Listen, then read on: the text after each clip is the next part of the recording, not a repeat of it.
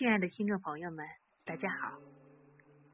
今天我给大家分享的是姚春杰的一篇文章：生命因阅读而美丽。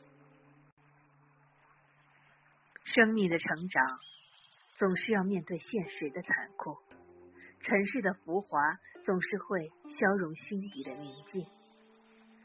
在展现飞逝的生命过程中，在感受几丝甜美、几许温馨的同时，难免会带一丝淡淡的留恋，悠悠的畅缓。许多生活的图像，在心灵的长期浸染下，已经成为一种前尘梦影，旧时夜色，疑似飘逝的过眼烟云。或了无踪影。通过阅读，就是要追求一种生命的清流，重视一个鲜活的生命真实，展现一种生灭流转的人生风景，使已逝的云烟在现实的屏幕上叠现婆娑的光影。时至今日，在翻开一本书的时候。几时的懵懂痴迷，少年时的浮嚣虚荣，以及渐长的对字句之美的感悟，都已一一如风掠过。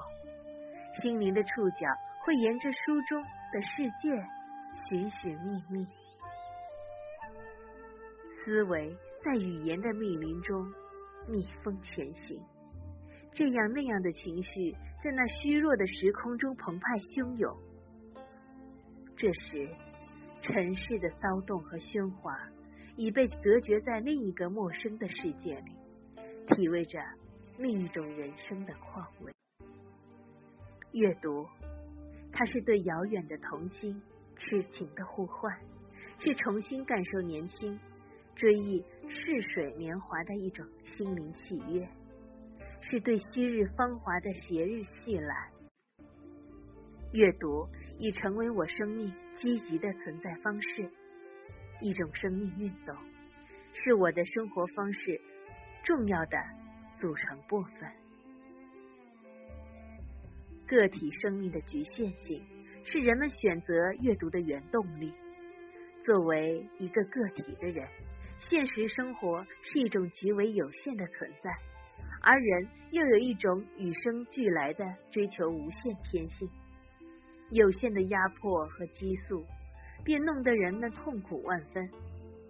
而书本的世界是无限的，历史的残缺与完美，现实的动荡与平静，世界的无奈与精彩，生活的苦涩与醉人，无处不在阅读中相互融合，又相互碰撞。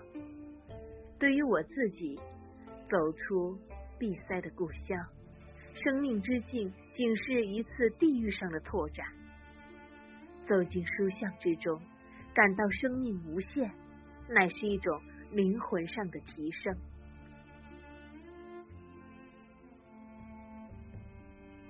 阅读是对美好的人性的开发与启蒙，培育对生命的尊重、关爱与敬畏，建立人与自然。人与人、人与社会之间的和谐、美好的联系，注重现实生活的缺憾，精神的坚守，给自己生命的亮色。客子光阴诗卷里，杏花消息雨声中，那一颗曾经和稚嫩纯洁的心灵，在经历了人世的沧桑变化之后。仍然能翻开一本书，静静的读下去。有谁能说这不是一种幸福呢？古人以三余：冬者岁之余，夜者日之余，风雨者时之余，三十读书。去年冬天，当我在书房里消磨了两个星期，读完了《战争与和平》，心中。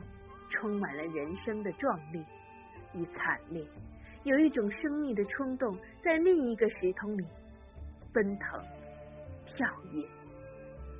文接千载，语通万里，那是如此的遥远，又是那么清晰。正如孔夫子当年读易，发愤忘食，乐以忘忧，不知老之将至。我已在自己的记忆中经历了一次完满的人生，履历一次精神的探险。正如庄周梦蝶，醒来之后不知自己身在何方，是人还是蝶。每每读完一本本书，仿佛神游了几千年的历史长河和广袤无限的宇宙空间。流连于有声有色、有思想、有韵味的语言世界里，拥抱着周围的世界和一切生命，批判的审视一切被神圣化的事物和观念，共同承担着生命的重与轻。世间名利重，读书滋味长。宋代文豪苏轼。有三日不读书，便觉面目可憎之说。读书人身上总有意无意透着一丝儒雅，洋溢着独特的神韵，充满着生命的活力，真可谓腹有诗书气自华。